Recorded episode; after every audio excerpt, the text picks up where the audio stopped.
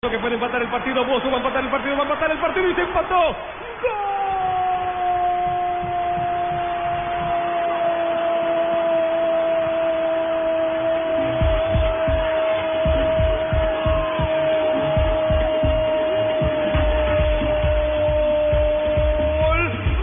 México! ¡Gol de México! El argentino Bozo aparece cuando un compañero Andrés está lesionado y le aparece tras una diagonal, le ganó la espalda al defensor y lentamente con mucho dramatismo se empató por tercera vez este partido.